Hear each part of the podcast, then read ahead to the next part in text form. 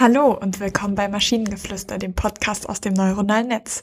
In jeder Episode stellen wir eine Geschichte vor, die nicht von einem Menschen, sondern von einer Maschine verfasst wurde. Und damit kommen wir zur heutigen Geschichte über einen bösen König, der eine Armee von Vampiren erschafft, um die Welt zu unterwerfen. Es war einmal ein böser König, der unbedingt die Welt beherrschen wollte. Mit seinem unglaublichen Wissen verstand er, dass es notwendig war, eine Armee zu bilden, um sein Vorhaben zu erreichen. Er beschloss, eine Armee von Vampiren zu erschaffen, deren Stärke alles übertreffen sollte, was die Welt je gesehen hatte. Der König schickte Nachrichten an alle, die ihm helfen konnten, seinen diabolischen Plan in die Tat umzusetzen. Aber leider konnte er niemanden finden.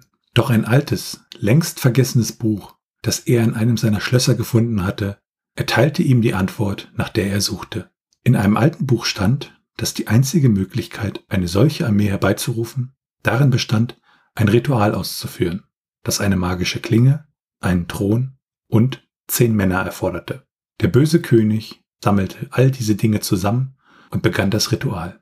Bald erschienen aus einer Wolke schwarzer Rauch zehn Vampire, die aussahen wie Krieger aus einem alten, mythischen Zeitalter. Der König schaute zufrieden auf seine Armee und übernahm ihre Kontrolle. Die Armee von Vampiren durchstreifte das Land, raubte die Reichen und machte die Armen noch ärmer. Bald wurde die ganze Welt Angst und Schrecken einjagen, und der König konnte das Universum nach seinem Willen formen. Doch als der König sich gerade auf seinen Thron setzen wollte, erschien aus dem Nichts ein geheimnisvoller Mann, der sich als Anführer der Vampire vorstellte. Er erklärte dem König, dass die Vampire nur so lange unter seiner Kontrolle stehen würden, wie er sie in Ruhe ließe. Der König erkannte, dass er von der Armee abhängig war und achtete fortan die Unabhängigkeit der Vampire. Der König akzeptierte die Tatsache, dass er niemals allein die Welt beherrschen könnte, aber dank des Einsatzes seiner Armee von Vampiren war er in der Lage, ein machtvolles, aber stabiles Imperium zu errichten und die Welt unter seiner Herrschaft wieder ins Gleichgewicht zu bringen. Okay. Ich, ich habe das Gefühl, gar nicht so viel dazu zu sagen zu können. Was ich ein bisschen komisch finde, er spricht die ganze Zeit von einer Armee, beziehungsweise es wird die ganze Zeit von einer Armee gesprochen, aber dann sind es zehn Vampire. Daran äh, sieht man ja nur, wie, wie stark diese Vampire sind. Ähm, es gab einen Satz, den fand ich irgendwie, also da, da musste ich beim Lesen wirklich aufpassen, dass ich nicht gleich anfange zu lachen. Und ähm, das war, ich guck noch mal, wo der war. Ach so, genau. Der König schickte Nachrichten an alle, die ihm helfen konnten, seinen diabolischen Plan in die Tat umzusetzen. Aber leider konnte er niemanden finden. Und das fand ich großartig. Das ist super.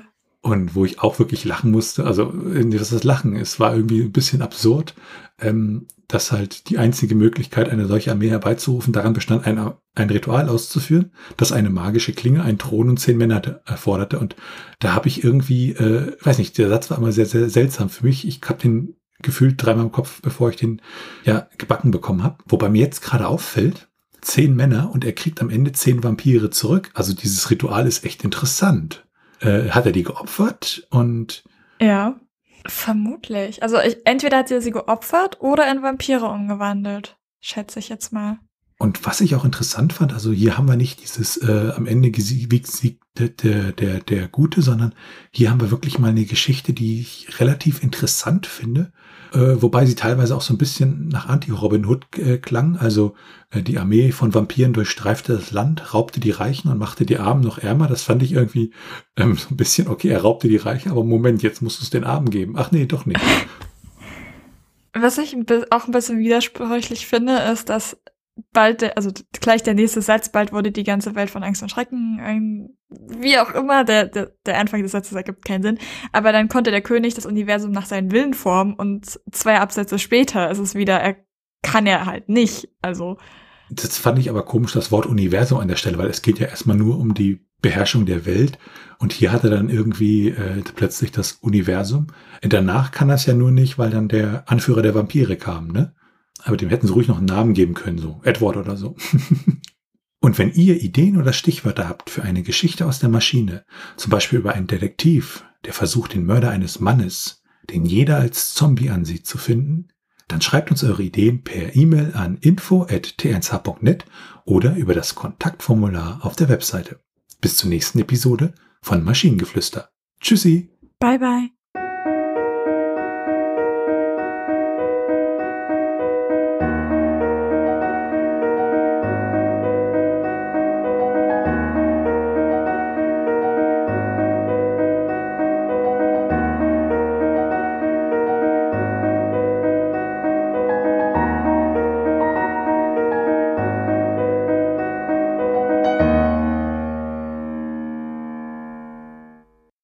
Eine Produktion von Tone Age. t1h.net